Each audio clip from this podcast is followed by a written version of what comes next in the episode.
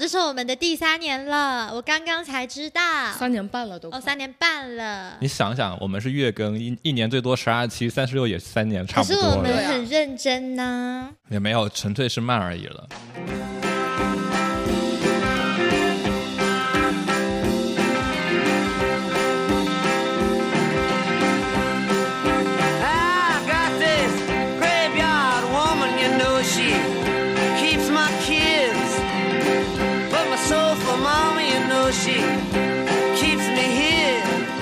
其实这一期是聊史蒂芬，肖尔，我要先讲一下史蒂芬史蒂芬肖尔，虽然是我提出来要聊的 artist，但是中途如果你们有听别的期的话，你们就会听到我每一期都说不如不要聊他，然后都被驳回。所以其实我并不是他的专家，所以 呀，虽然是我提出来的，但是我只是凭感觉在聊。如果我讲错什么，喷爆不要喷我，我是以上为免责声明。没有大家如果看到那个推文也知道，我也是怕的要死，所以那个推文我也写的就是 我们就是把自己的一些感想，没有特别想要专业的东西。我们先在聊主题之前，要不要先缓一下？要不要先聊下最近有没有一些见闻或者心事，或者是看了一些东 东没有西？心事，非常愉快，是什么心事啊？没有是一些职场上的困扰啊，还是一些什么？没有这方面情场上的困扰啊？情场上的困扰可以聊一聊。或 或或者是说大家看到一些别的东西，艺术上的、摄影上的东西，或者是展览呀，或者是一些信息啊、哦、文章呀、书啊。，Between the Lake 湖湖泊丘陵什么，完了，你看那个展览连名字都不记得，真的是。Between the Hills and Lakes 吗？是吧？后面补录行吗？我现在有那个展览的导览册要拿出来吗？也不用了，就大概想一下，你拿导览册就不是讲自己的印象了，你叫照本宣科了。就是在设计互联，呃，由策展人、摄影史学者和伊宁策策展的一次摄影展。天哪，这是一句多么废话的话呀！对对，就是一个关于瑞士摄影跟瑞士的一个摄影展，就当然不全不全是瑞士摄影师了，但基本是在瑞士完成或者以瑞士为主题的一个摄影的一些项群展。然后里面涵盖的很多议题还是蛮多元的，它并不是说 focus 在，并不是只关注在某一个议题上，但是又有承接，所以我觉得还蛮有意思的。我觉得这个展览给我一个比较大的印象是，呃，就是它的主题是很大的、很宏大的，但其实里面涵盖了许多议题小的，就像你刚刚说的，它有科技，然后也有一些人与那一个地理之间的一些关系，然后还有一些是关于一些神话叙事这样子，就是非常多元的议题，但是它都是被放在一个比较宏大的一个主题下。然后我我个人比较深的印象是，何一宁他采取了更多的是以艺术家为主这样子一种。他自己有在导览的时候介绍说，他是希望大家由由远及近，然后由古到今，或者由从前到未来这样的一种观展的路线去看这些艺术家的作品。我个人觉得，作为观众而言的话，就是挺 get 得到他这一个点的，因为确实是你有会有一种由你自己。亲身经历的这一些生活，就是基于我们个体经验去做的一些可能记录。就无论是那一个比较神话的那种叙事，还是说像朱兰青她的那一种在 在瑞士滑雪场她呃拍的那些照片，它都会让你就是会有一种亲密感。然后慢慢慢慢的，可能进入到一些比较未来科技的叙事，它就会让你产生一种困惑或者。未知或者不解，就是你可能需要是，呃，更了解他的这一个摄影项目的主题，或者他以他的摄影主体，你才可以去更好的明白他他在拍什么东西。所以刚好我们那天去看展的另一位伙伴，他是一位神经外科的学者。医生，所以可能到后面看到一些比较未来的一些的影像的时候，我们就需要去问他说：“哎，这里面其实涉及到到底为什么这个摄影师要这样去记录，就会很有趣。因为这是我第一次跟一个搞科学的人一起去看艺术展，所以那种感觉是他他抛开了这一个影像本身。”它更多的是讨论它里面记录的一些主体，它的一个对于他来说，这是对于一个科研工作者来说是意味着什么，或者对于一个身在这个一个行业里的人，这些影像对于他们来说意味着什么？然后就给我一个思思考吧，也不叫反思，就是说我们平常可能去看展览的时候，很容易会陷入一种。过于批判的一个态度，就是他也说，他就是会觉得，哎，记下这些东西其实也是一些很基本、很 basic 的东西。他可能更多的会去疑问，就是那一个摄影师为什么会选择这些东西来拍。然后，其实跟我们平常去看展览也是一样，可能我们就会去思考说，哎，呃，有什么东西不拍，就是拍什么东西不好啊？要拍这个东西，就是可能会。自然的站在一个一个高点去看这一些画面，所以也也有让我去想说，哎，之后是不是可以丢掉你自己的身份，就是尝试一个更加嗯纯粹的一个一个一个角度去看，去观看一些东西吧。对，而且我觉得你刚刚提到那一点，就是说你作为观者，你会把自己就是那种艺术角度的那种东西去。尝试丢掉，我觉得这一点是属于策展人做的非常好的一个地方，就是它呈现的一个氛围是并没有把你局限在说你是要做艺术研究的角度或者了解艺术，就是那种 academic 学术角度去观看展览的时候才能够看得懂的一个展，因为它本身并没有一个很就是很想要强迫转达给你的一个意思，它更多的就是一种嗯。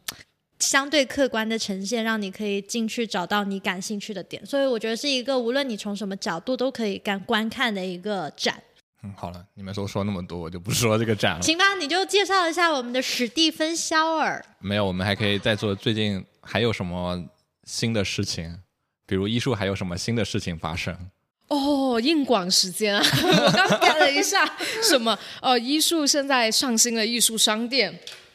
耶！放那种外外面的音效，那种疯狂鼓掌。哇！对对对，然后呃，对，这是我们就是开业一年多以来第一次真真正正、认认真真的上新了我们的艺术商店。那我们有非常多就是。琳琅满目的商品，从明信片呐，然后到馆藏级去输出的一些艺术收藏品，然后还有包括一些小小的一些周边，比如说像钥匙扣啊、帆布袋这些，我们都有尝试的去做。然后呃，可能第一次做吧，就还有很多不足的地方，希望大家就是，但是还是支持一下我们哈，为为艺术用爱为艺术发电，谢谢。硬广时间结束。我们的驻福州推广大使老严说：“都给我们买。”那我们现在就，我们可以进入一下今天的主题，就是 Steven Shore。要要怎么开始呢？我讲一下为什么我会选 Stephen Shore 先吧。可以啊，因为我其实并不是真的很了解他，然后我呃。以前是有看过他的一些作品，就是断断续续的看，就是像在摄影书，就是像像艺术商商店看到他那个仿柯达包装的那一本叫什么？American Surface，我就是被那一个对美国表象那一本书的那个封皮吸引过，然后就翻过，然后就觉得哦，这是一个拍彩色纪实摄影还不错的一个摄影师，然后也没有说一直非常关注他，然后直到有一段时间在 Nowness 就是。一个 channel，一个视频频道吗？对，一个频道叫 Nowness，他呃采访了这个老头子，然后我就觉得，诶，他说话是属于那种娓娓道来，但是每一句话都非常有。有深思熟虑，然后有很多 information 的那种感觉，然后就觉得哎，这个摄影师很有趣，所以就开始看了他的作品。然后，所以那一天你们说要介绍艺术家或摄影师，说我第一个就想到了他，因为觉得嗯，我喜欢他说话的那种感觉，就是娓娓道来，然后很严谨，却有很多 information，却又不会让你觉得很科班教条或者是背书的那种感觉呀。对你说这个确实，我就他 MoMA 那个展览的有一个视频，就是他带着大家去导览他的视频，嗯，那个在 B 站也可以找到一个链接。然后就是就是那个语气，我也不知道为什么，就就他说他任何他解释或者是呃讲解他的作品的来源或他的意图的时候，那个语气就让你很很敬服，就感觉就是很想一个想认真教你教导你的一个老师，然后给你细细的阐述他的一些经验，就。那种感觉没有我们现在说很油腻的那种感觉，完全没有。然后又不会觉得闷，但是他讲的每一句话都是非常就是很严谨、有学术意背景的那种感觉。对他，他组织语言又很很厉害。我们聊聊学一学。然后我觉得可能你们都会从一个就是可能他自己个人性格吧，然后那我就刚好从呃我第一次看到他照片的感觉，就是我觉得他的照片给我的感觉是他对这个美国历史很有意义。就是他给我的感觉是他非常非常冷静，但又非常非常温和的记录了他当时，比如说我现在手里的这一本是他的《Uncommon Places》，然后是在一九七几年拍的，一九七几年拍的美国吧。我刚刚现在在翻看的过程中，就我已经忘了之前看他的照片的感觉，但就当下而言的话，我会觉得有一种特别温和的，让我想起就是我每一次到美国，然后看过的这些街景的那一种很亲密的感觉。那但是这种感觉跟他画面里呈现出来，其实中间隔了几十年。为什么我会说觉得他的照片对于美国历史来说很有用？是我看到了七十年代的纽约，然后再想到我在二零一零年代去过的纽约，它给我的感觉是这两者之间它的距离是很近的。虽然可能你能看到画面里的一些元素它已经变了，但因为它这一种客观的记录，它让我一个在几十年后再去到纽约的人啊。好难表达，就是就会有一种亲密感，经常经常有就是忘让你忘掉的时间那种或者。是经常有有些人就是有个他看他照片的评论，就是说他的照片又有给人一种很现在的这种感觉，对对对，就是你你就所有的不会觉得它跳是很脱了时间，对，所有照片都很活灵活现、栩栩如生。就虽然是拍摄是快四十年前的那种感觉，对对但又又感觉很现在、很当下，让你觉得非常的能进入这样一种感觉。就它不会让你有那种压力感，是你要去进入历史去寻找一些东西。它是在当时的那一个年代就留下了很平静的一个画面，然后让你在几十年后还是会有一种跟他一起走过这些街道的那一种感觉，就是你们说的吧，活灵活现那种感觉。那你觉得会不会跟他是彩色摄影有关？我觉得跟彩色摄影也会也也也有一点可能会有一点就跟他所有的画面的很多元素有关系。我们要不嗯叫什么？我们还是叫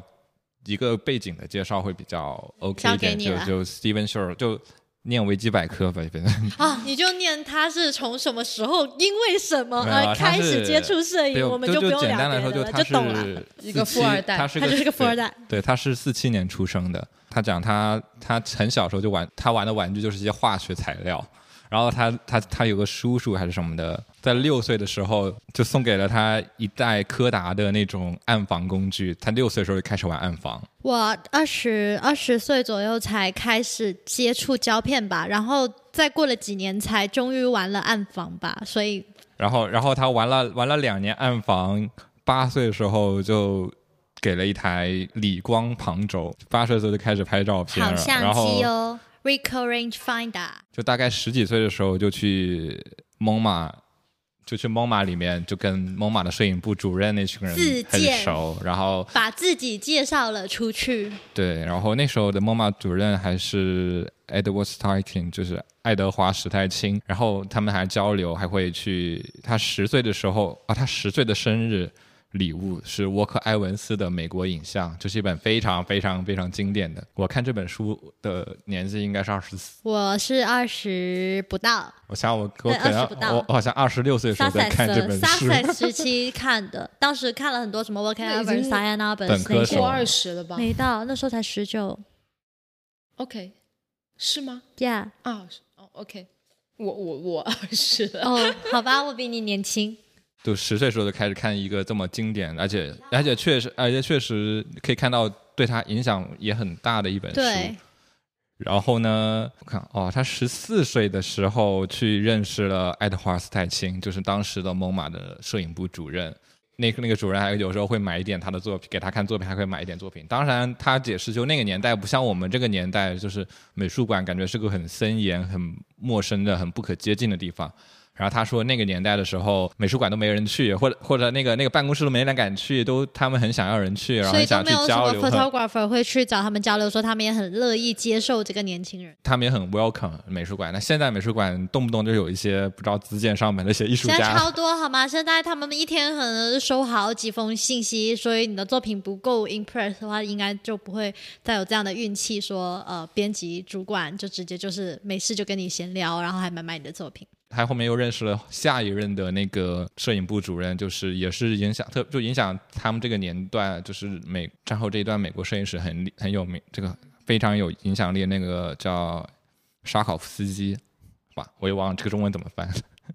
然后他最高最厉害的就是他十应该是十我也不知道十几岁的时候，就更年轻的时候，更更更更过了几年，他去接触了 Andy Warhol。然后就他没有上高中，他就不上高中了，一直躲，一直在 Andy Warhol 的 studio 叫 The Factory，就工厂嘛，一直躲在，一直在工厂那边就开始开开始拍照了。就他也那时候就已经接受到像波普艺术呀，像当时很流行的观念艺术的影响，然后就开始但是他的。摄影并没有真正的往那个方向发展。他在就是也会有受到这些影响，嗯，其实可以看到，我们可以看之后会聊他受到这些影响。所以，所以其实还有一本，我我这我们我们现场有三本他的著作，但我们还有一本是可能比较晚进出，但是却是他最早的作品，就是他拍的 Andy Warhol 的 Factory，就工厂的一些照片，全是黑白的。我我感觉说完他这个早年经历，就让人非常羡慕。对我只要听到七岁开始玩 chemicals，然后开始有的接触暗房进行创作，我就觉得哇哦，所以其实没有说过早接触什么的。你看人家暗房这种所谓很危险的一个东西，人家七岁的小孩都可以 handle。所以现在那些十几岁的人可能要反省一下。但现在玩的媒介不一样呀，那他们现在可能玩了一些更高级的无人哦机啊、机哦 vlog 那也呀，是或者是 VR 呀，或者是三 D 呀，或者是编程这种东西。没错，你说的也有道理，例如三 D 打印之类的。但是我觉得你们刚刚说到，就是说他这么早接触这些东西，其实你回想一下，我们小时候也很早接触摄影或者拍照，但是在我看来，他他最令人震撼或者最令人感慨的，不是说他那么早就有机会去接触到这一些非常先锋或者非常先进的艺术家，最令人感慨的是他这么早就知道自己想要做什么。他能他能把这些东西或影响直接内化到他的一个动力，或者是他的东西。就就我们继续继续来，就是说他可能中间做了一些很关键，就是跟随一些关键艺术家，或者他们那个时候简单背景就是六十年代的时候的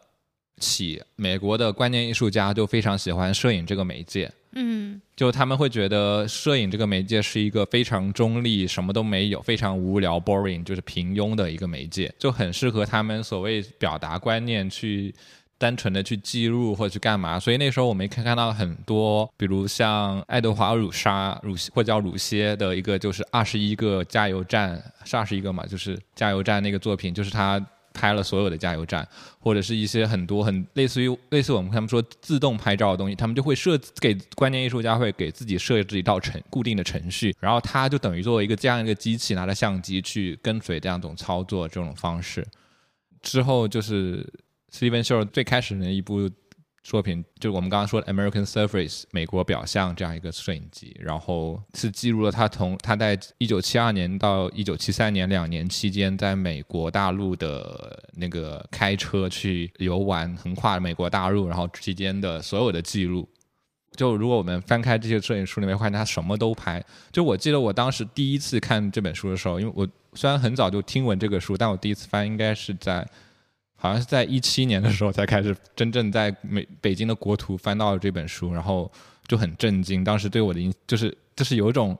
开幕雷击那种感觉，就真的醍醐灌顶，就比我想象中什么都能什什么都拍，还要什么都拍。我觉得这句话我也说了很多次，就是他不止连像你起完床没有整理的床、上的厕所、你的厕所或者没有冲的厕所或者之类的，或者刚打开的，然后冰箱里面还有残羹剩饭对几个，视当然它，里面有一个现在可能大家真的什么都拍，就是你吃的每一顿饭。所以说它的东西有点像我的 iPhone 里面的水拍。对他，他已经就是他这这是他的一个 diary 或者他的一个日记，他已经在那个时候用他的相机拍出了一张我们这个时代最流行的 vlog。嗯，你说到 Diary，我想说，刚刚翻他影集的时候是哪一本啊？Uncommon Places。对，嗯，嗯下一本，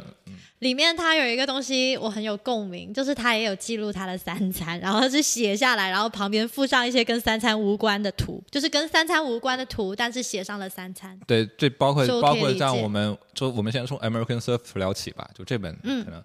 就是我想聊，就是说大家可能看的，包括就是大家可能看觉得这个照片就很正很很很一般，很日常，很很也不是那 casual，一对啊，就很 casual 很一般很，不刻意，就为什么很没有做，很不做作。对，就就是一个也没有什么很修饰啊什么的对对对，没对没什么修饰的感觉。对，但他其实里面背后是有一个很大的动机，就是包括他为什么会记录自己的，就是记下自己三餐，所以他在所有拍的时候，他也会有意识说我要拍下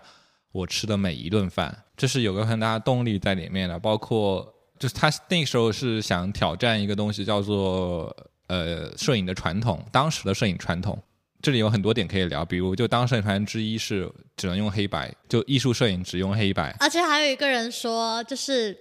彩色并无法表达更高的情绪。就是我当时看到这句话的时候，我就很 serious，所以就很想反驳，很想反驳。但是后来想一下，如果放回当时的呃时代背景，还有某一些语境下，就像例如纪实的语境下，可能黑白它可以带来的那种严肃感，还有传达的东西会比彩色更高。可能彩色也没出来没有太多年，就是它很多时候是在一种消费消费者应用层面上的东西，然后一直以来大家在艺术，因为这个这个彩色不是说摄影的不应该彩，它是说被称为能进入美术馆或者严肃的一些摄影的表达。他们会觉得，特别是在前一代人里面，会觉得我们应该用摄黑白才是一种严肃的表达，才是一种我需要我要表达什么东西，我才用黑白来去。因为这里面涉及很多大师，包括你刚才说的好像是我不知道是 Paul Strand 还是就是保罗斯特兰德还是谁，就是也是 Steven s h a w 跟他聊天的时候说，是他是一个从二十世纪初就开始做摄影实践的人，当然就比 Steven s h a w 老很多倍的那种老人。然后包括之后美国影像的那个作者沃克埃文斯，他也曾经说过一个很著名的话，就是觉得，但那那那个我一直不知道怎么翻译成中文，大概就是彩色是平庸的，是庸俗的，是媚俗的这样一种类型，就是说他觉得色彩就是太聒噪、太喧、太平，就是很世俗。我觉得可以理解，就是可能对他们来讲，彩色过于接太过贴近真实和对对对，生活了。就是你能想，然后黑白反而可以跳出你的日常，去表达一些更高深的东西。对，可能我想那个时候的那，比如艺术表达的一个思考的惯性逻辑，就是说我要去，哎，其实我们现在也有，就是就是我们那句话嘛，艺术来源于生活，但要高于生活，所以他们觉得来源于生活就是彩色是来源是生就是生活本身，然后要高于生活，可能要用黑白去抽象它来去表达，这是可能他们那个时候的时间，所以你包括你看。在五十年代的时候的罗伯·弗兰克的最著名那本《美国人》，他也是用黑白来拍的，所以大家的惯性都还是黑白。而正好是在六七十年代这个时候，六七十年代交接，包括七十特别七十年代的时候，就开始大家会想要去打破这样一种传统，所以才可以用彩色。所以那时候会出现一些用彩色来去表现，就是要表现我就是这个生活。所以这也跟美国表象他所表他要拍这么日这么习以为常这样一种日常的东西的主题很接近，就是我需要表我就是这么要拍彩色，就是什么要拍这样一种就要用彩色表达生活庸俗的生活这样一种纷繁复纷繁繁杂这种这种聒噪的这样的生活场景。他就是要告诉你，生活就是生活本身。对，但是但是这一点，呃，另外转化一点到我们的语境下，就是 Steven s h o w 在后期的时候也拍了，就开始拍黑白了。另外反一点就是说，那我们现在的视觉可能视觉传统是什么呢？那我们现在的视觉传统就变成彩色了。但其实我觉得他这个行为是蛮复古的，就是虽然他是在他是在挑战当时的一个传统，但是他是用一种很复古的方式在挑战这件事，就是因为他说，因为他这里有提到说二十年代和三十年代的。先锋艺术，它只在做两个目的，一个是在并不美的东西里面去寻找美，还有是告诉你这个世界哪里出错了。所以这也是他《Uncommon Places》里面的一个 想传达的东西，就是他会在里面其实隐含了很多关于社会的问题，像是种族歧视、不公平待遇，但是它是非常隐晦，就是隐晦到可能只是一个路标有这样子的关联，而且甚至是不明晰的。然后他甚至就说他在拍《Common Places》的时候，他有一个想法，就是他想要在日常里面去寻找一些超脱于日常的美，而那个美是本身并不是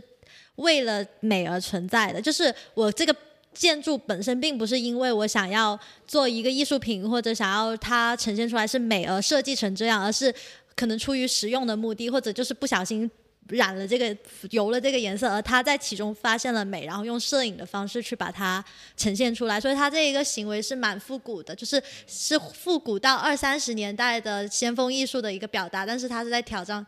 线下的一个。我觉得这个这个还是跟整个艺术史都很有关系，都是大家都在，无论是当时的摄影，无论是那个时候摄影，还是说别的媒介，他们都在试图寻找我自己的媒介的极限，或者挑战自己媒介的视觉表达的传统。所以那个时候也会有抽象表现主义这种东西的存在。我想说，就另外一点就是说，现在会我们会觉得美国表象这个视觉风格是我们的视觉传统。嗯，其实就包括我们现在展场的，嗯 就是这样一种承袭而来的这样一种视觉风格的传统，已经这可以算是 Steven Shaw 的一个 legacy，或者他的他们或他们这一代人，包括 William Eggleston 的一个遗产，或者是对给我们后世带来了一个影巨大的影响。就是还是给我那种感觉，就像我刚最开始说的，就是它的它的东西，你就是可以忘记这个时间本身，就是 timeless。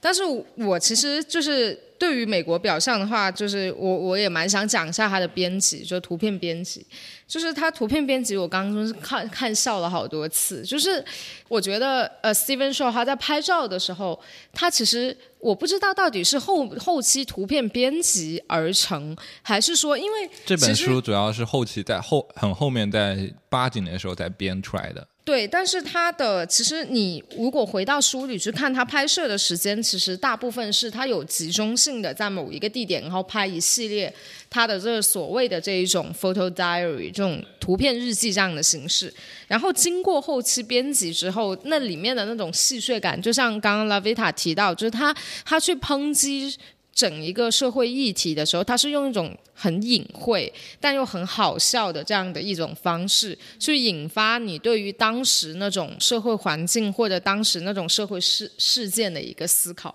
因为我刚刚看到有一张，就是他拍了一个马桶，然后是他还没有冲完的翔，然后下一张是一个汉堡包，然后我再看时间，哦，OK，就是当时其实可能美国发生了很多，就是它由于社会的一个变革，然后它大家的一些消费观念以及大家对于金钱的一些理解是出现一个非常大偏差的时期，然后他当时选择了以这种快照的形式记录下来这些别人根本看都不想看的东西，其实在后世就在我们现在这个时代去回看，就会觉得很啼笑皆非。我觉得这是他最厉害的一点。那我觉得你这个 point 很切到一开始讲的说他在用摄影作为一个语言，而不是文字。就怎么说，你要去看呃他的作品，其实你是要对时事敏感，或者说对生活啊观有观察，就你可以从这种角度去看，就是会发现它其实里面有很多信息。但如果你没有这样子的一个切入点，你会看到另外的一些东西，都是都是 OK 的，我觉得。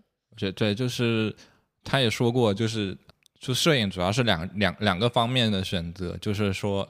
我不知道是不是这样，就本他主要说提到两点，就是呃，一是你要选择什么去拍，你要你选择什么去拍呈现去出现你的照片；二是你要当这个东西怎么在你的照片呈现，这两个问题，所以他就很好去怎么去搭配这个东西。刚才老魏也提到一点，就是说他其实想表现就是。嗯，类比一个区别，就是说，在我们的语言跟文字是有区别，就是当我们说话的时候，是用的是一套一套系统的东西，然后会比较多样化，会比较不一样，会比较很一种不同的感觉。那当我们写字的时候，写成文字以后，就是另外一种感，另外一种样子。然后他想追求就是我们说话时，与摄影中我们说话时候那种感觉，就是一种我们日常表达型的这样一种摄影方式，是他想当时要解决的问题。然后我觉得，呃，美国表象就是现在令我最有最让我有启发的一点，就包括我看完他的资料以后，就是如何去达到，如何去拍到他这样一种东西，他这样一种画面。就也有一个类比，就他也他也是他做的类比。就虽然我们看美国表象的照片会觉得很一般呀，很简单呀。但你怎么做到这么一般？他他做的很类很好类比，就是演员怎么要，如果他上舞台，他要去重新学会怎么正常的一般，就是像正常那样走路。怎么这是要样去重新学的正常的，因为因为当我们想象说，如果我们被很多目光看的时候，我们走路的时候，这个姿势是会变的，就变得不正常了。所以我们要学会正常走路是需要通过训练的。所以他说他要去重新去训练自己，不用摄影师的角度去看世界。对，如何用自己的眼，如果如何只去，就他也说过一句话，就是用现代化形容，就是如何去对自己看到的东西去截一个屏。所以他当时在拍美国表象的时候，就非常非常非常每天都非常的很刻很有意的去关注自己到底在看什么东西，他看到的到底是什么，是怎样的画面。然后去反思，然后再用相机去把它记录下，就是拍下这样的画面。当时我听听起来我觉得很玄学，你这个绕什么东西你看了就？懂了，也不是看着我，我我就真的去想一下，去尝试，就是在这个界建立在你需要熟悉你这个相机的镜头，所谓的取景，它要取了一个什么景的范围，或者你大概熟悉了这个，你大跟你的相机很熟悉了以后，你就知道，或者是你自己眼睛。大概我有一次就是，我有一天也是，就前几天的时候，就是会会突然想问自己我在看了什么东西，然后准备拿手机去记录一下这个东西，就拍下这东西。我会觉得这个这个训练就是就是可以是说对自己一个，或者你想在摄影上有一个自己的更进一步的认识的话，也可以做这样一种训练。我觉得这样训练真的很让人对自己的观察力或对自对人眼眼睛或目光都是一种，我感觉是一种很不一样的领悟跟体验。你说到这个，我会想提到一点，叫做当你在习得摄影这个技能之后，或者有让自己训练过一段时间之后，你会有一个构图的惯性。然后我觉得 Steven Shores 在这个惯性里面试着去打破它，就好像每个人会有不同的惯性，可能我会习惯了要用 close up，然后有些人可能会习惯了要完完全全不变形。然后你要把你要把自己重新回到人眼，看到那个自然视角，你其实是要打破自己的构图惯性，而且是要意识到你在那个惯性里面，你才能够去打破它。就其实我们很难做到，就像我经常拍 close up 的话，我一看到一个主体，我就会习惯性的想要把它放大，但是我就是，但是怎么说，Steven Shores 他就会可能会尝试，就是说我就用一个很很人眼视角，呃不是人眼视角，就就是尽可能真实还原像是一个 Google 街景的截图的那种感所以，觉。所以他当时也举个例子，就他里面有一张拍洗手池的照片，所以他就刻意说，反正我们人眼就他有两个点，说我们人眼看东西，我们看到那个东西可能是在正中间，所以我们一般就是之前的传统摄影构图都是什么三分法，这种黄金分割。还有九宫格，对啊，就是然后然后他你所以你看美国表象的时候，很多时候都是就是在正中间，我看到什么就是在正中间。然后呢，他第二个第二个点就是说，我人眼看的东西是有是有视视角的，是有俯视或仰视，所以我们出现里面的线都一般都不是垂横平竖直的。那么，所以他所以拍的他拍了一个洗手池，然后那个池子就是两条线就可以，就是不是那个墙壁的那墙角就是斜着。这里我想插一句话，因为大概因为大家都比我高吧，然后我呢，因为身高刚好在平常我们做展览也好，还有看很多，其实我看很多东西真的是横平竖直的，就是包括我看洗手对对池什么，就但这但是这是他自己的一个就是看你的视视角，对对，看自就是当你己的视角。当你看，当你当你看地下的时候，你的那个墙两个墙角肯定对对不是斜。可是你想想，既然你的平均你在你在你的身高在平均身高值以下的时候，当你在看它，你要地当你在翻阅，我没有人身攻击，没有哦。你小心小心引雷哦。哦，对不起，对不起，对不起，对不起，我今天很脆弱，我很害怕，对不起，对不起。但是当你在翻看的时候，我记得你当时说地抓就是哇，它好接近人类视角，就是它能做到，无论你身高如何，你都能觉得在其中找到共鸣，这就是我们日常的视角啊。对对对对对，然后然后吹够了，我们吹够了美国表象，可以啊，我还想说补充一个截图的问题。你刚刚说到截图，我觉得有一个方式可以帮助大家很好去理解，就是我当时在看它，也是美国，不是美国表象吧？是 Uncommon Places 的时候，我就说了一句话，就说觉得它很像是你在看 Google Map 的时候的那个实景，然后点前前后后的时候，突然间截下来的一张图，就是你让你感觉你它未就是也不是未完待续，就是它里面那个感觉就是你能够进入，这是一个你可以 enter 的一个嗯画面。对对，你说这我又想到另外，其实这这个东西就是所谓截在图，就三 D 跟 Two D 之间，没有截没有所谓截图，就是想你的闷心理图像。就你你你自己看东，他想就你自我们每个人看东西的时候，其实是有个心理图像，就是就是说，我们眼睛也是接收了一个信号，然后也是一个电的信号传递到大脑，大脑在解读这个电，就很像现在数码相机的理论原理。这他在一个采访里面说的。然后，然后他说，其实我们你想象出我们的心理图像的时候，有一个很好的现代现代的参考物，就是手机。就是我们的大脑里面其实也显示了我们打开手机的摄像头，然后在屏幕上出现那个图像，就是我们大脑里面那种里面心理的图像。所以为什么他现在很喜欢，他现在 ins 上也喜欢用手机拍照？你们让我想起来 Tate Modern 的一个频道，就 Tate Kids，就是 Tate 泰特美术馆的儿童频道，他们有一个 泰特小朋友的一个摄影之常识，你如何从小去培养你的摄影眼光？就是小朋友们就大家一起上街，不带相机，但是带手。当你看到什么你想记录下来的时候，用手这样比一个四边形在你的眼前，这样久而久之的话，其实你会形成一种摄影的眼光，就是或者你的你的脑会跟你的你的视觉会同步。是对，这也是 Steven Shore 他的，他就说他每次拿他拿这个镜镜头，他就必须熟悉这个镜头，他要熟悉这个镜头，他取的的景是怎么样，然后去训练自己心里去构图，心里知道这样的构图，就真的很厉害。我觉得这真的是就是不是说就不是说随便拍，就是练出来的。我每 我我们而且我们之前觉得它是一个技巧，已经很熟练之后，它使用的时候会是恰到好处。就好像我刚刚也说，它的很多远景、近大景都是带着一种移轴效果，但是你又不会能够马上判断它是否是移轴，或者是怎么做到，你就会觉得，嗯，它有点变成模型，然后又有一点点三 D 感，但是又是平面。对对对，这就是我们我们吹吹够了美国表象，你就进入到他的下一部作品。我没有在吹，没有我在吹。我发自内心的在捧。然后就是他下一部下一本著作就是《Uncommon Places》。哦，Uncommon Places，哦，还没有聊它吗？我以为已经聊啊，完了。就是美国表象之后 就，你一直在 Q 这一本，我很想快点，我很想快点到这一本，因为我很喜欢。对，因为这这本是跟美国表象就完全不一样。这一本就它开始使用了八乘十的大画幅相机，你相比呃一个三十五毫米的胶片机，就是一本输出可以很大的一种摄影媒介，因为他自己本人也说是觉得三十五 mm 放大之后 grainy 太过 grainy，所以他才会想要换到。另外一个方式。但是又出现了一个问题，就是他觉得用闪光灯没有以前那么方便啦，所以这又提到你刚刚提到的那种闪光的特色。但他可能不太喜欢，不太用闪光灯，就是在这一集，我觉得，我觉得这个这个就是呃，其实 Steven o 就很像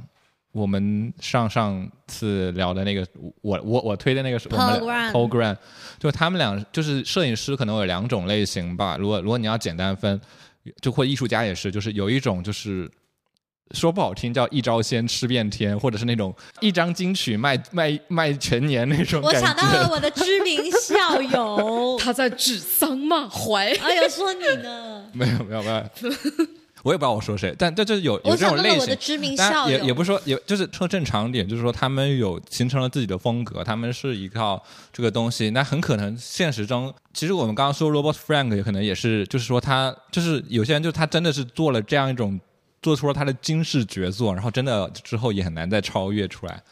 或者是他怎么怎么样，就是有一种是比较固定类型风格的这样一种艺术家或摄影师，然后另外一种就是说我要不断挑战自己，我有不同的问题需要改变风格。我觉得我自己，呃，像 Paul Graham 也是，他觉得先先拍了按公路旅行拍了 Beyond 那个 A A One 那个系列的一个东西，然后就拍纪实，然后拍完纪实以后又开不同的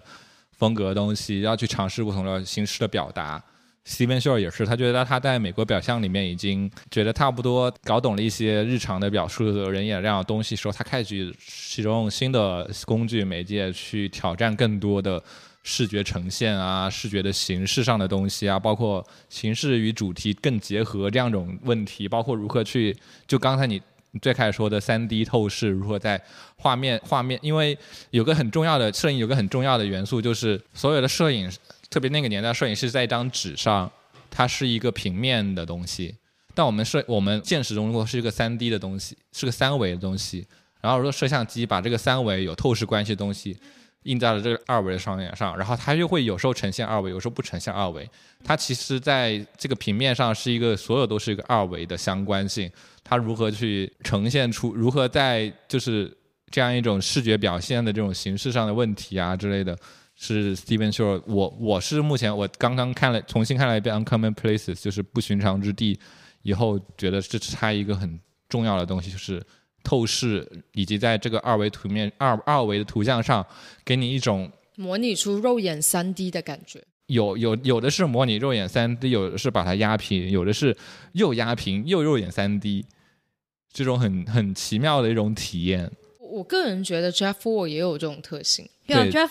Wall 也是一种，就我觉得他们俩，对他们俩也是一体两面，就他们俩都是有种在解喜欢游。走在那个边缘，就就是既符合也是在这个解决一个某种，他就他们在拍照片的时候是其实脑袋想的是某个问题，对某个形式或图片或者这个东西的问题，然后他通过这个照片来看，然后我们第一眼看他这个照片都觉得很普通，就是你不会觉得他有哪里特别哇哦的一下，也不是到很普通了，就是没有到那种哦哇哦，it's a really amazing picture 的那种感觉，就没有到哇哦，这张照片贼棒的感觉。突然爆音，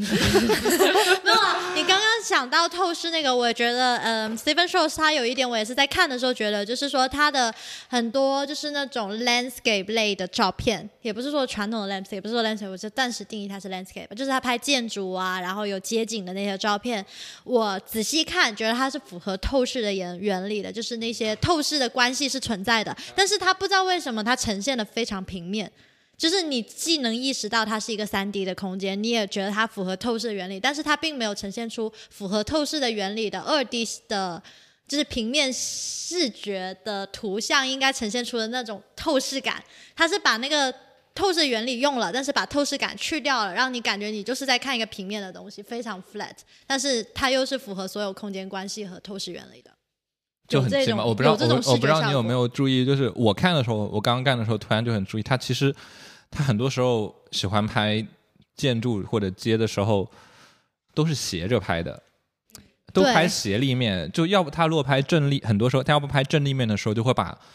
这完全把那个正的正正正景就拍出来，把它深度给抹掉了。你这么一说，我想到我曾经拍过一张图片，也是这样，你记得吗？就我拍 transporting 的时候，有一张在香港拍的叮叮车，那个叮叮车我也是从正面拍，然后拍到完完全全看不到它的前后关系，就让你感觉那个叮叮车是 flat 的，但是你又看得到它前后是有一个三 D 的路的那种路轨，但是你就感觉整个画面是平的，车也是平的，但是你又知道它是一个三维的空间。对对对所以它其实，Uncommon Place 有中间有有张，就是它屋也是这样子子是平的，但是你看到前面路路前面有台阶，对对对，就是这种感觉。我觉得是他很巧妙的运用里运用了那个画面里面的一些元素去替他讲话。对对，那不好意思，我那张纯属我那张纯属巧合，那张只是纯属巧合。知道也没有人觉得就是你你是他，OK？而且 我自己本身，我当时自己本身没有意识到这张照片有这样的一个，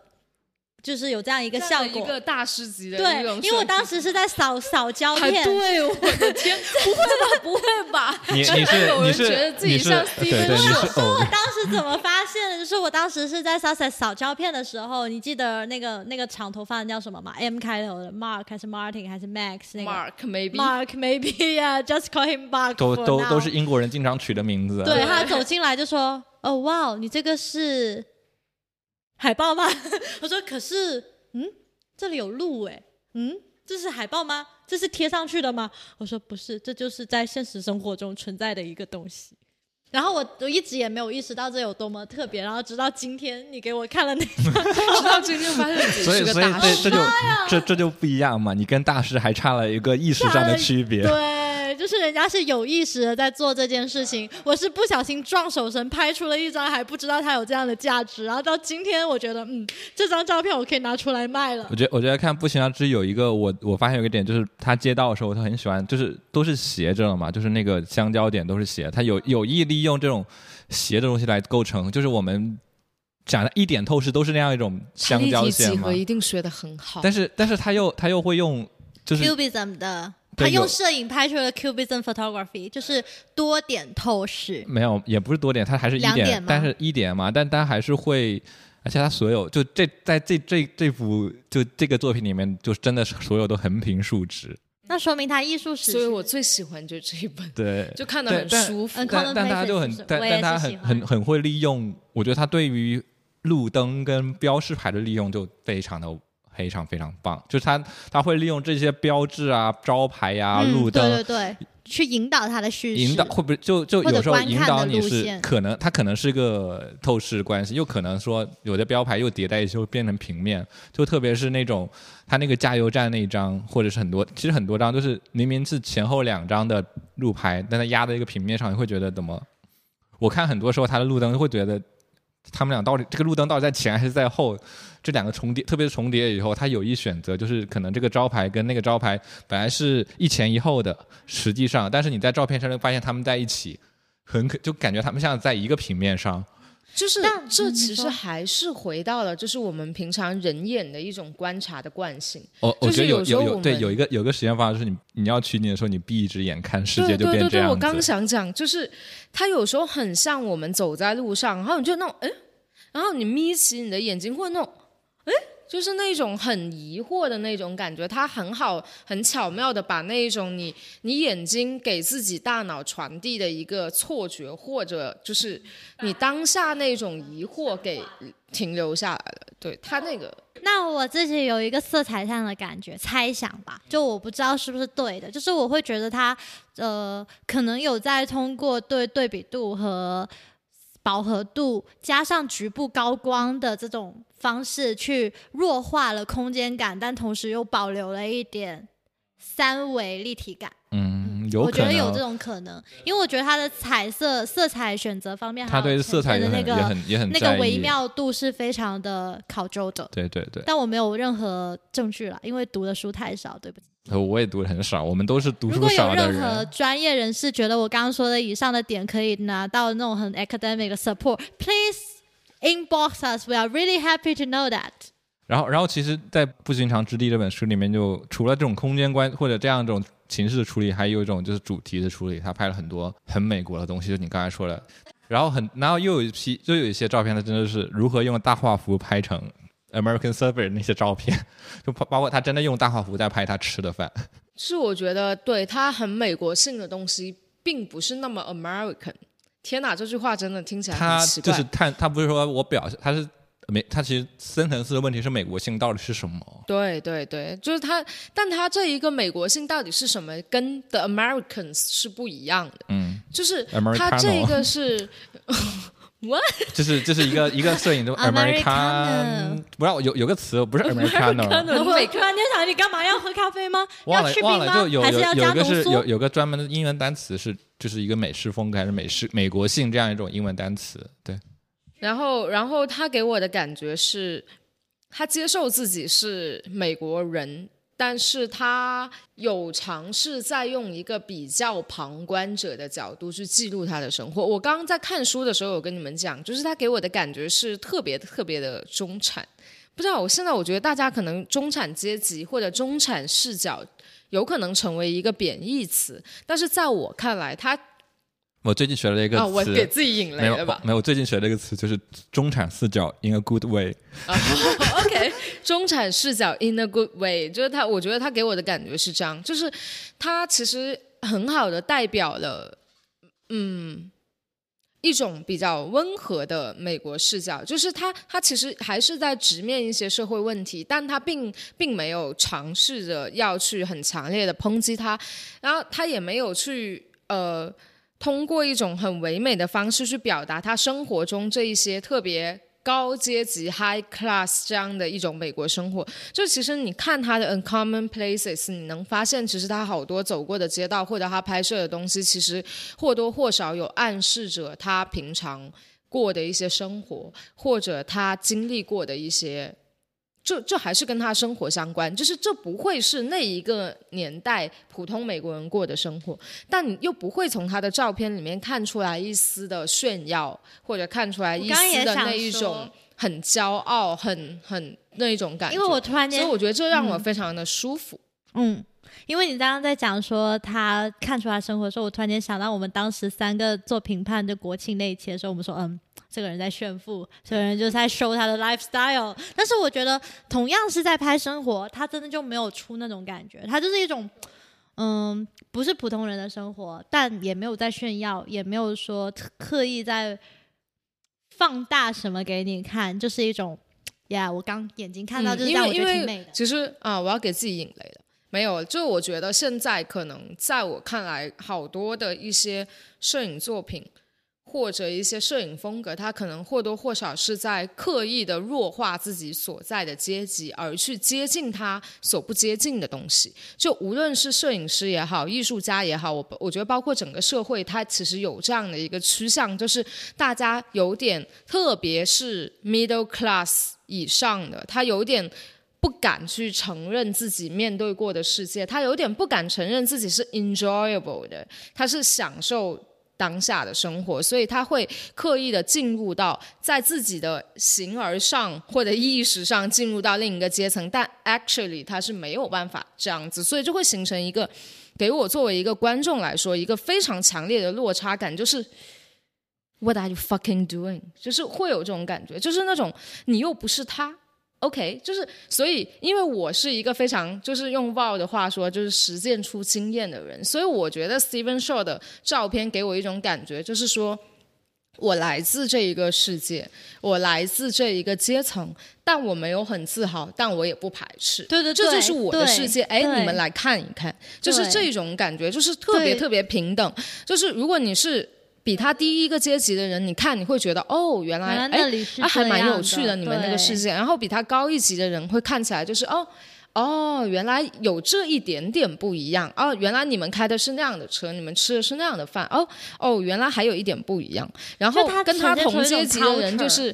my bro, my sister，就是会有这种感觉。我觉得就特别好，就是他的面向性很广。这是我我当然也是我个人意见。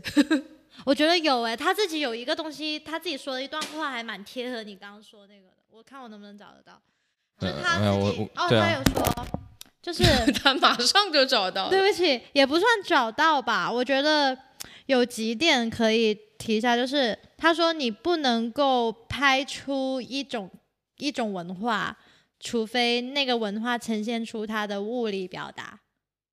就是我觉得这很切合你刚刚说的某一点，就是他说这是他一直在寻找的东西，就是你怎么样拍出某一个 cultural forces，然后通过他，在他就是在他的 physical expressions 当中去呈现出这种 cultural forces，这是他一直在 looking for 的东西。就是他不是不是纯粹的说只想给你看到某个街景、某个东西，而是他想要通过这种物理的东西去呈现出某一种文化特色或者某种文化代表。这是他自己觉得他的摄影在寻找东西。然后他说，呃，基于这一个目的，就是他自己的一个寻找当中，他会想要在照片中呈现出冲突和呃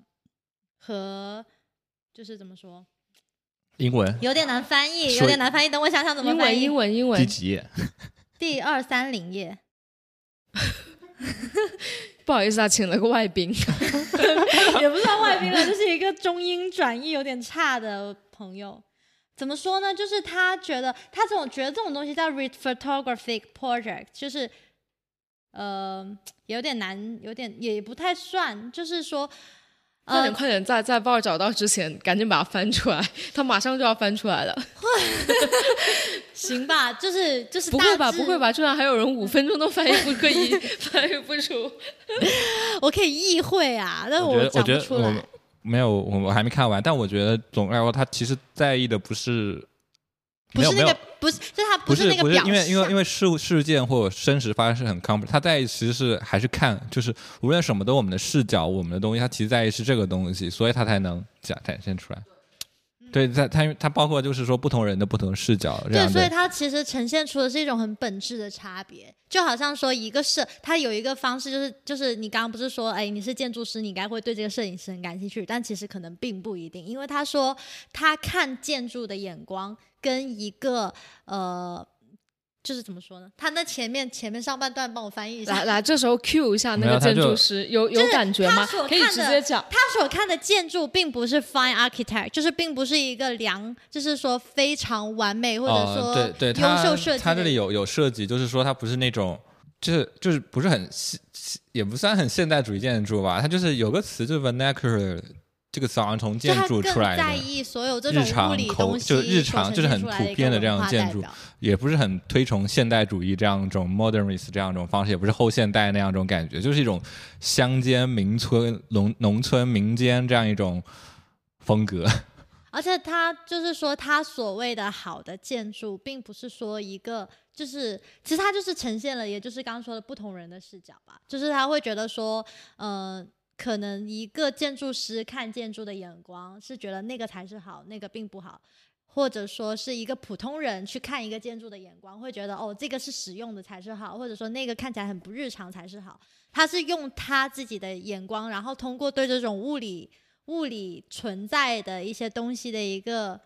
摄取，去表达没有，就就是。我我我来翻译吧，就这句话他他写更听不懂了？没有他就是说不要他就翻译吗？没有，他就他就是他先举，就是说有一些就大家的类似于建筑上的一些因那个兴趣的不同，他就举了两个摄影师的例子，就我们刚才也说过，就一个是保罗斯特兰德，然后他说他看他看到建筑可能就会寻找一些那个美好的建筑 （find architecture，然后寻找一些能够。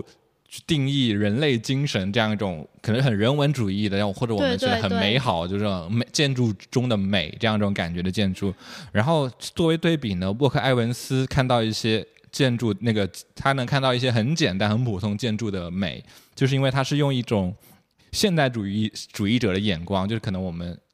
也很多人说，就是就单纯这样一种很简简单单就是美，这样一种很普遍、很几何这样一种，或者就是单纯美这样一种感觉，就是他就他就觉得呃。他觉得建筑可以作为一种文化力量、文化力的这样一种表现来体现出来，就不同的文化力量的这样一种表征。对，这是为什么我想引用这一段来承接他刚刚说的然后，然后他又说，对啊，他又说你又不可能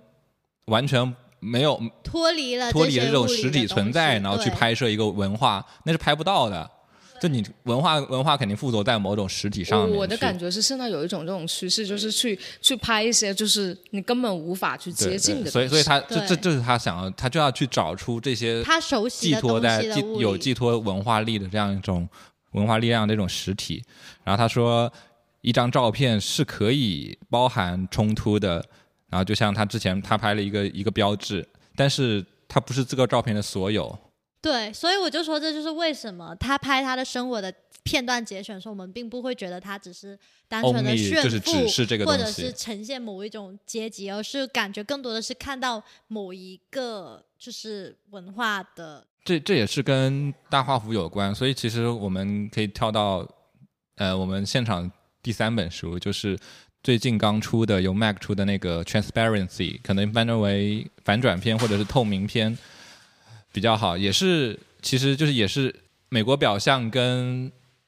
不寻常之力拍摄时候的同一个时期。他的他的一些当时的那个照片的再整理，就是不在这不是这两个项目之外的一些照片，然后特别特别有意思，他就那个年代从七这个这个这个本书从七一年开始，中间跳了两年，就是美国表象这两年。然后这本书里面所有照片是用，然后照片是用也是用三十五毫米像就小的胶片机拍的，就跟美国表象一样，他用徕卡 M 二，就之后从七四年开始。然后最有趣的一点就是，我觉得这本书可以提供我们对 Steven Show 的一些认识一点，就是当我们帮他跟他与他和不寻常之地对照，因为这两本是同一时间拍的，我们包括我自己之前的传统理解是以为 Steven Shaw 从三十五毫米相机就直接跳到八乘十了，他就不用，他就他视角就变了，就有有种类似于我们就他会换了个相机，换了个视角。然而实际情况是，他在同一时间用了两种不同的相机，尝试了两种不同的不同的视角去拍摄。他自己对自己的训练非常，我觉得这个这个训练非常严格，相当于你要精分，你要有种精神分裂，一会儿用用那种小相机有一种日常的这样一种视角，一会儿用八乘十的大相机，这样一种很构图，因为这两个很不同。如果大家可能看一些这两个照片里面的同样例子，会发现，呃，包括美国表象为什么叫表象，为什么不祥之地是一个 place 一个地点，就是说用三十五相机拍的很多时候真的是一个截取某个现实生活中的截取一个片段，然后它只是一个呃一个表面上的东西而已，所以叫表象 surface。然后然后不寻常之地呢叫 place，或者我或者它可能叫就是说八乘十这样一种很大构图的相机能，它一张照片就是一个场景，它能给我们提供一个巨大的场景，你可以在这张照片里面去寻找不同里面发生的故事跟细节，等于说类似于我们进入了一个电影，就我们之前翻书也说，类似我们进入了一个电影的场景里面，一个静态的电影场景里面，这两种体验是不一样的。我觉得这是很有趣的一点。他对自己好严格。对，我觉得他就是自己有这样一种内在对于视觉、对于观察这样一种问题跟对对一种，他也是类似于 problem sol 就是问题解决型人格吧。我感觉他一定要有出现问题就要去解决它，就要去研究探索它。这里插一下五条人，问题出现了再告诉大家是吗？对，而且而且他在那个就 Mac Li- Mac 就是英国这个出版社，他们在疫情期间也开始做 YouTube 的那种在线，然后会会有很多不同采访摄影师，包括之前假杂志也推过一期是 Alex Soss 分享他的书房，然后包括他有一期采访 Steve，就是这本这本书后面有篇文章的作者跟 Steven Shaw 的对话，然后 Steven Shaw 也聊了一个很有趣的点，为什么八乘十的相机它拍摄会带来的是一个场景感，然后三三十五毫米，特别是徕卡 M 二，让人觉得是一个表一个对生活片段的截取，那取决于我们在拍摄时候的本身观观察的不同。比如我用旁轴相机，它其实这个窗口是有一条线标记你的边框，你能看到你能看到你截取的是画是什么画面，截取的周围又是什么东西，其实相当于你在做这样一种片段的截取。然后你八乘十的时候，它想象是一个八厘米乘十厘米的大玻璃，然后你再调，就是本身就是很大，然后你再调它，它那个东西是，如果看过老电影之后，它就要钻进去，有一个布罩你的头，然后你钻进那个地方，然后手要伸到前面去调它的对焦，就是它有一个那个皮腔的东西，你要那个有块板在前面，你要调镜头的前后。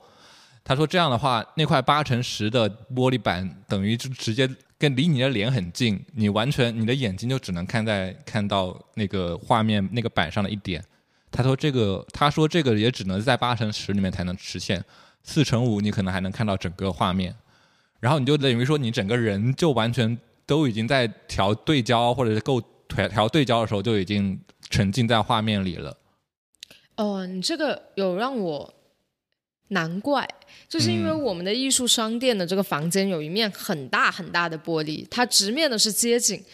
我每一次想要好好的拍那个窗，我都发现没有办法，因为大它那概个窗已经构成一个就是大玻璃，这个景一个场景，对，然后大概率是因为无论是拿我拿幺三五拍也好，还是我拿手机，还是我拿相机、数码相机，whatever，中画幅一样，就是它更多的可能我们脑海中或者它相机里呈现的已经有一个画面了，而你想要去完整的呈现那一扇玻璃，或者就是你刚刚说模拟八乘十那样的一个，就你的眼睛可以忽略不计那样的一种境况，其实是没有办法。就无论如何，你眼睛所选取的画面，已经直接的影响到你拍下照片那一瞬间的动作了。所以，这可能为什么八乘十它能呈现出来一个更宏观的视角，因为你当下你自己截取的那个画面其实已经不那么重要了，因为那个玻璃在你面前已经它相当于一个窗口，相当对对对对对我是个窗口，而且他其实构图也是在心里完成的。他说他每次就是呃，这就是有两类有两类摄影师了。为什么今天我总裁说有两分一刀切的方法？有两类摄影师，有一种是嗯，generally 吧，也不是，也不是，对，就有有两种拍摄方式，一种对同样一个场景，咔咔咔咔嚓好多张，然后从里面选一张，这样一种拍摄方式。拍 digital 的我，然后就是拍摄影另外另外一种就是 only one，只有我只拍一张。我一下就把你两种方式都对他，他也他也说，可能就真的跟这个媒介他今天目标就要成为圆领 Steven Shaw，没有他他我他觉得不停的往自己身上 他他都是他。可没有是你说他的目是不是他的目标可能是想想被想成为全网被喷的对象是吗？对对对，我现在就是已经被喷习惯，你们的炮火就对上我就好了，因为我已经就是被喷到，就是就是我已经习惯成为那个剑拔。你不要打破他的那个不不不，我今天 决定把 Val 和 Shane 的所有那个火药、弹药都往我身上揽。你们有什么不满，直接喷我，我叫 Lavita。所有他们说的话都是经我设计且同意，愿意这么别人刷。火箭，麻烦你们给他刷臭鸡蛋，谢谢啊！没有，然后，然后，然后 Steven Show 就是那种一只会拍一张的人，就是他，他因他因为自己训练自己的闷，就是心理图像嘛，所以大画幅他也知道，就是说我要取什么景。当然，他不是说一定死的，他知道，假如有人进来或者场景发生什么变化，也是在可预计的范围或怎么的，所以他只是会拍这。他也说，就是这可能真的就只有胶片会带来这样东西，包括交八八乘十带来的经济压力，让你只能其拍一张。实也有可能是这样，我也是因为经济压力，因为我觉得胶片好贵，对对对，就是你成本太高了，就是我去拍洗、冲扫、再调色，我没有这个时间成本和经济成本，会会 force 你去有这样一种很认训真的练，思考我到底想要怎样的画面。对，而且然后你当时我们后面我们前就录音前也在聊的时候，也是聊到，然后有这种人，然后说，比如跟他同一时期也是最开始用彩色的一个摄影师叫威廉艾格斯顿，就威廉艾格斯顿，他用徕卡，他也是只拍一张。那虽然拍的也很、也很日常，也很就是孟菲斯他生活那个地方周边一些东西啊，或者日常一些东西也很日常，但他也只拍一张。我觉得这是一种摄影师的训练。对我，你这样让我想到，我之前有逼我一个学生，就是你现在买六十四 G 和一百二十八 G 的快卡，其实很容易的。然后我觉得他就是太少对于摄影的思考，他是盲拍，然后选一两张重手神的那个照片。然后我有一次就逼着他用八 G 去拍 RAW，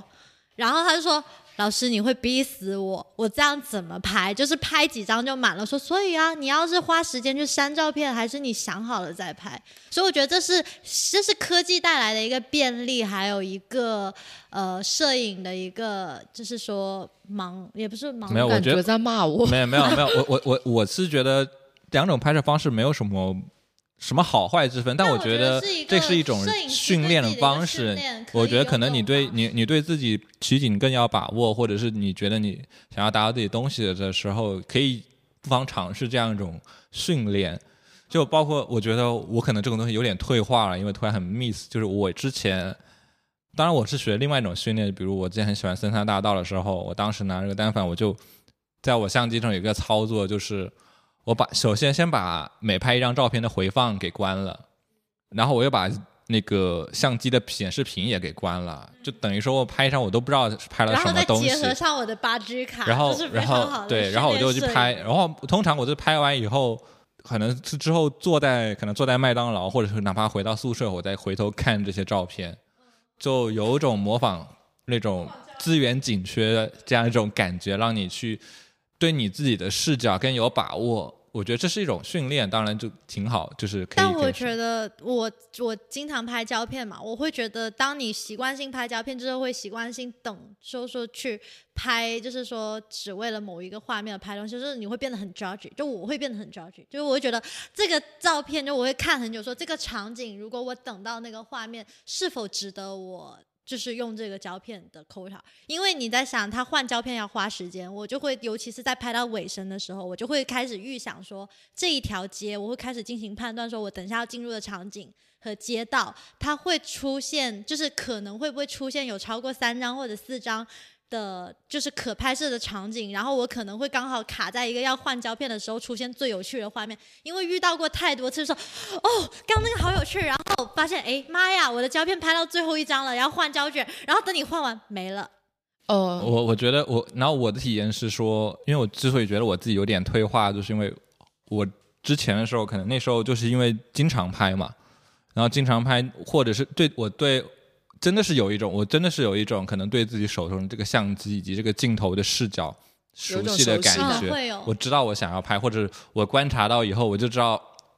这样一种视角，我就想截这样的东西，哪怕我拍，我就拿照片，我就很比较自信。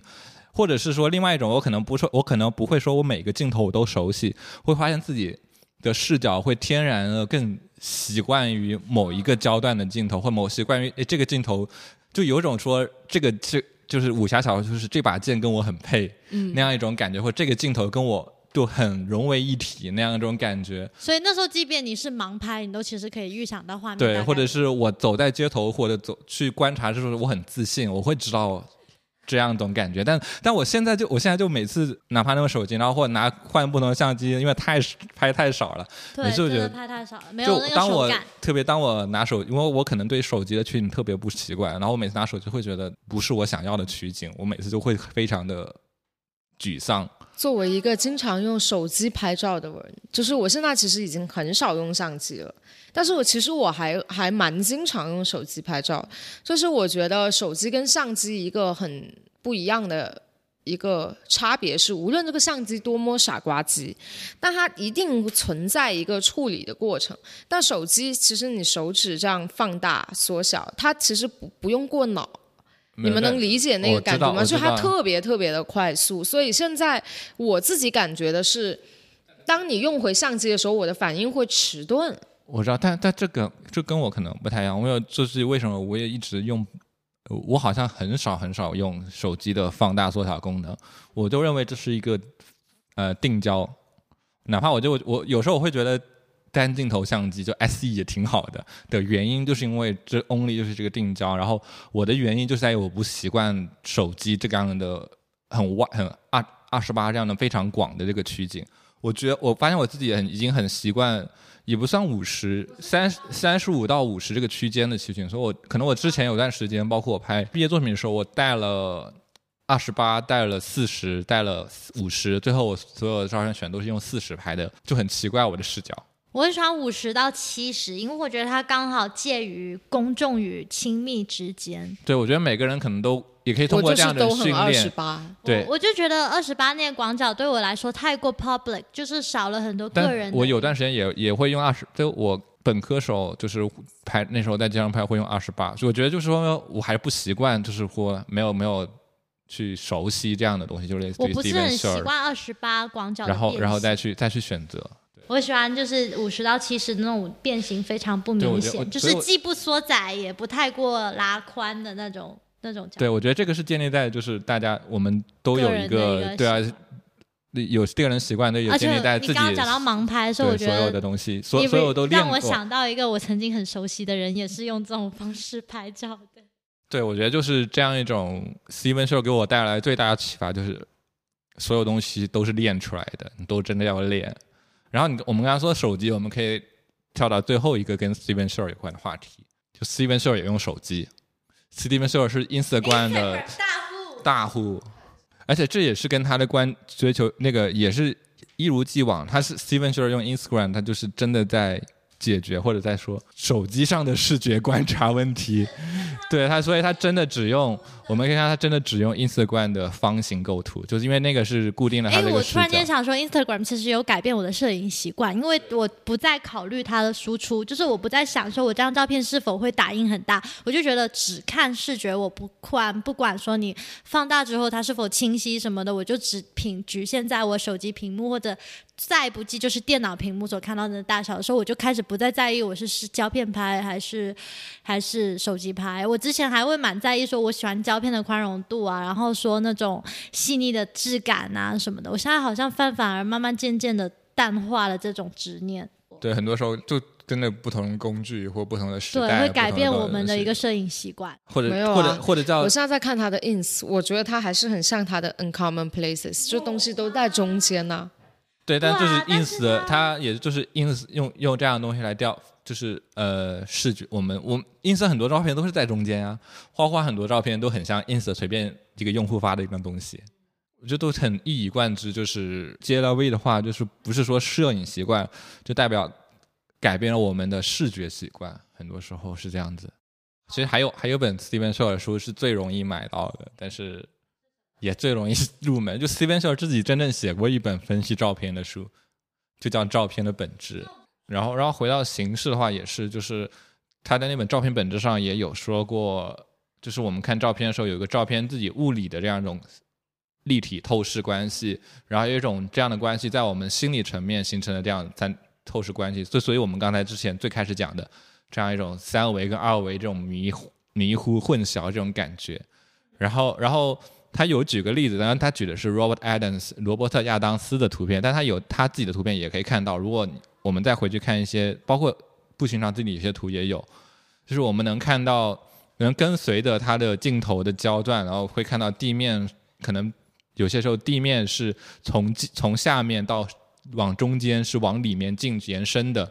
然后当我们有时候看它的云朵的时候，因为它其实很多时候也看到云，如果我们注意云的时候，不同的画面的云有不一样的位置，有时候感觉那个云是在背后，有时候你感觉那个云在你眼前，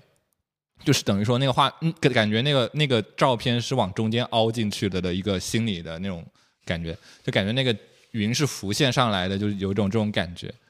就我觉得这也是他，他说他在蒙泰拿有两年没有拍照。他就真的是登山爬山，然后用用心用用用脑袋用眼睛来去观察跟怎么去拍，然后最后再去拍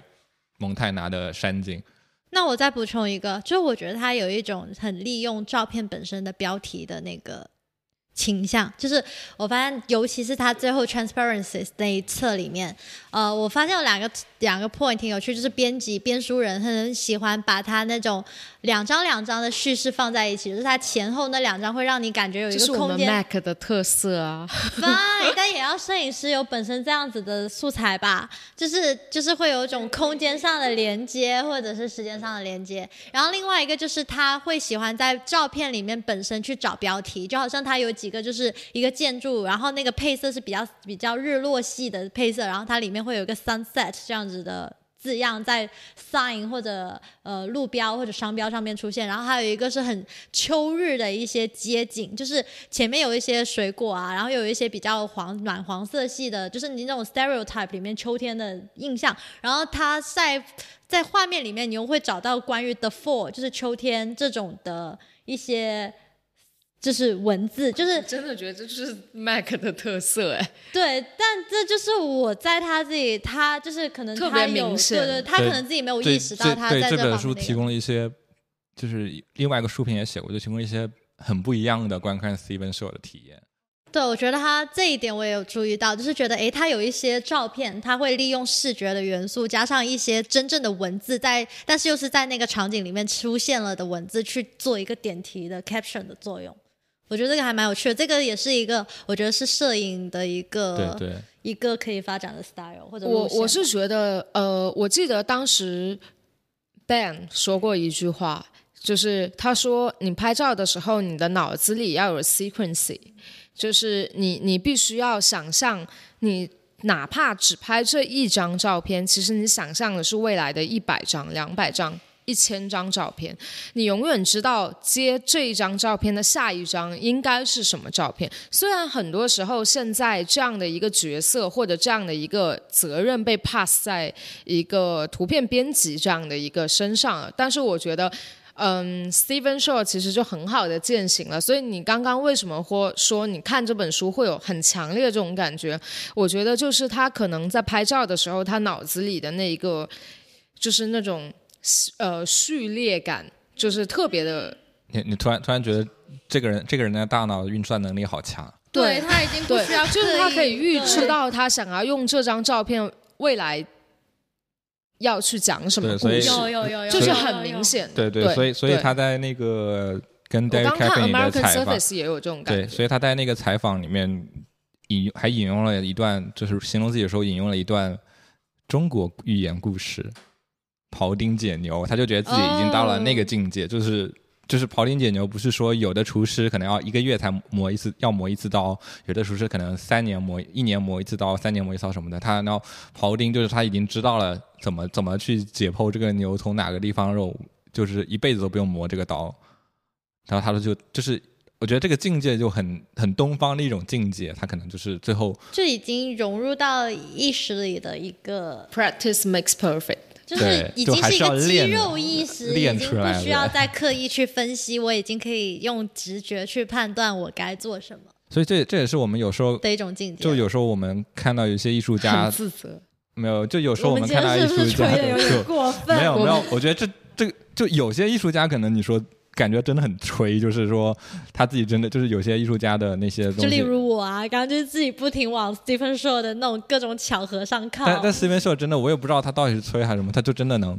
自己就是能说出这个东西，而让人很幸福的一个。对对，我觉得是。所以我觉得，如果不了解这个摄影师，或者说是没有很深的接触过他的，可以多看看他的访访谈，因为我真的觉得他说话非常有魅力，是那种从不论是语气、措辞、风度，还是他的思维上，都可以把你折服的一个状态，包括他的作品。